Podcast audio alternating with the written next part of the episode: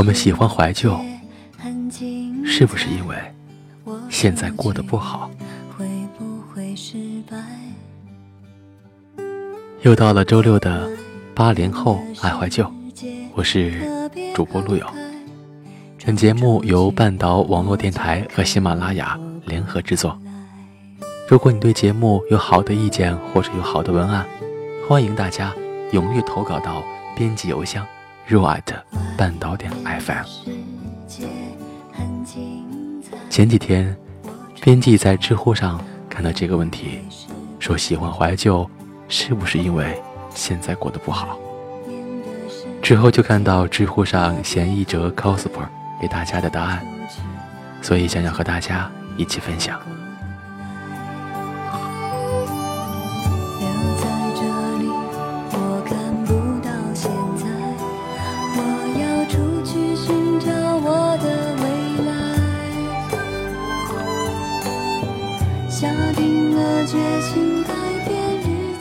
说我们喜欢怀旧，其实只是事实的一半。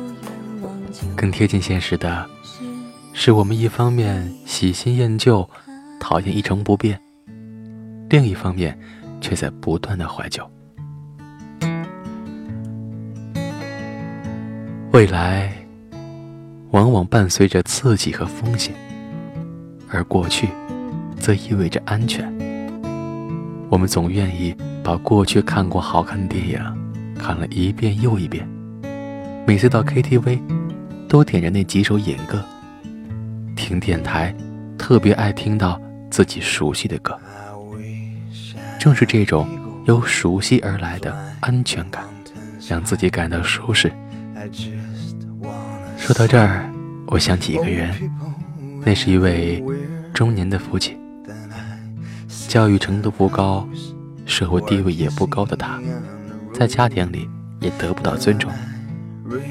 当他向子女讲述自己年轻时的故事时，得到的回应往往是孩子的不耐烦。在那次面谈中，那位父亲每当聊起自己年少时候的事情时，整个人精神焕发，双目炯炯有神；而在谈起现在面对的问题时，却时常露出颓态，不感兴趣。他似乎一直活在过去的岁月中，而对现在的生活处于抽离的状态。而儿子却相反，每当父亲讲起过去，总会一脸的不屑，并且旁敲侧击地打击父亲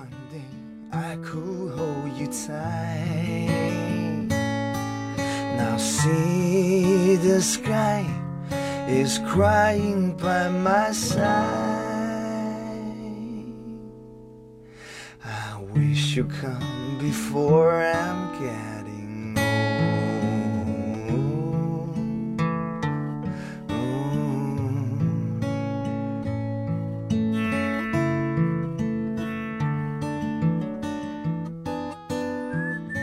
我食盐多过你十米。爸爸不想你走冤枉路，我就是想自己碰碰钉子，你不能剥夺我碰钉子的权利。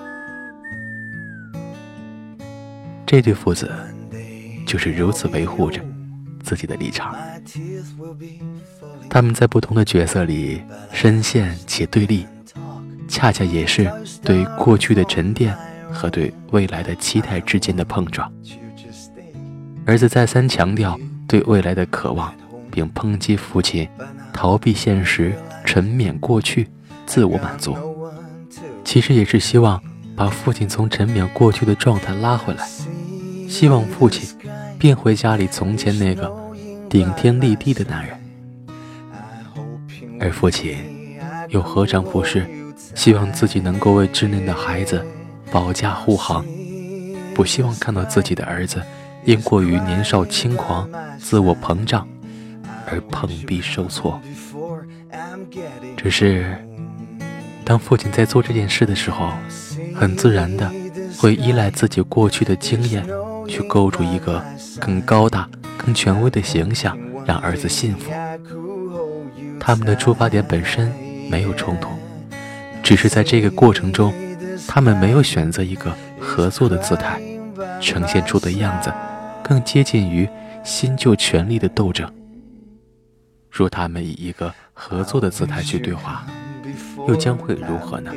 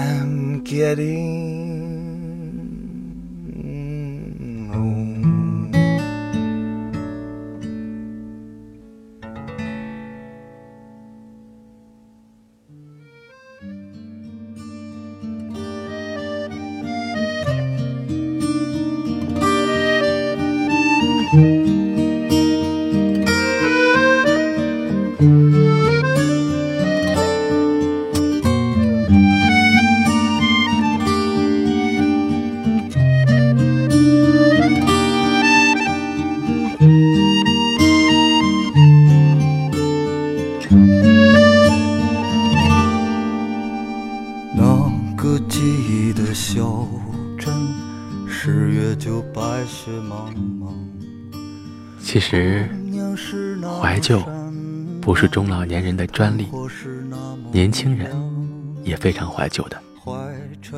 有时候，怀旧也体现在一些对旧人旧事的情节，那些承托着共同记忆与情感的物件，引起人们强烈的共鸣，因为他们共享着不同人的相同经历。这正是人们对同路人的需要。共同经验能使大家产生共鸣，从而产生内心的归属感。那一点点的归属感，就能使自己在路上感到不孤单。人从陌生到熟悉，到产生好感，甚至恋爱，就是从分享自己的过去、发现共同点开始的。一样的过去。一样的记忆，就是那锁内心大门的钥匙。我们的过去似乎也是一张标签，见证着自己的独特性。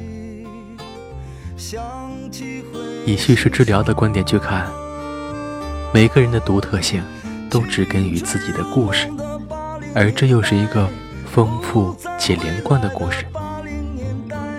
之所以现在和未来有意义，是因为有过去。如果我们痛恨自己的过去，希望抹掉过去，那无论去创造一个什么样的未来，都很容易感觉不适合自己，或者不知道自己为什么要这样改变。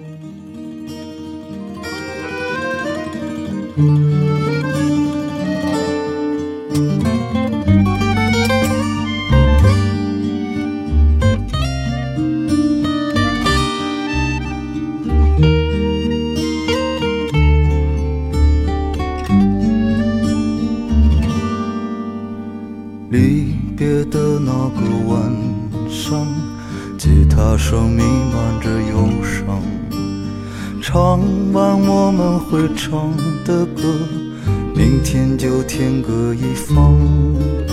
想问的问题很多，你笑着说只问一个，为何你一直躲藏？你说我属于远方。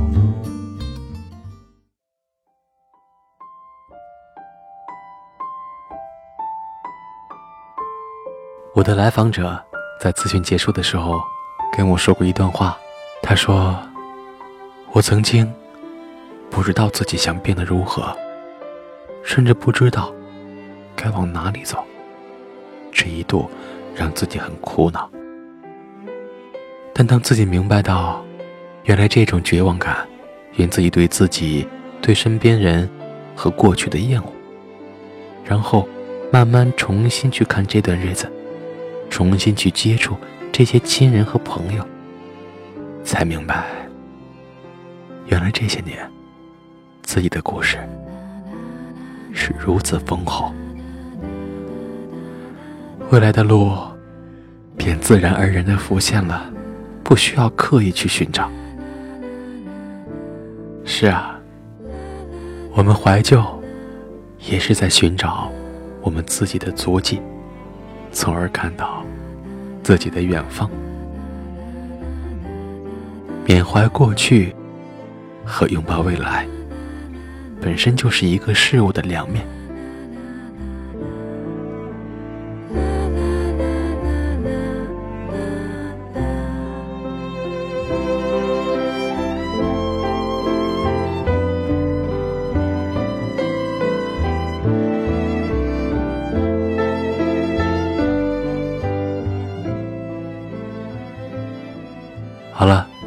本期的八零后爱怀旧到这里就要和大家说再见了。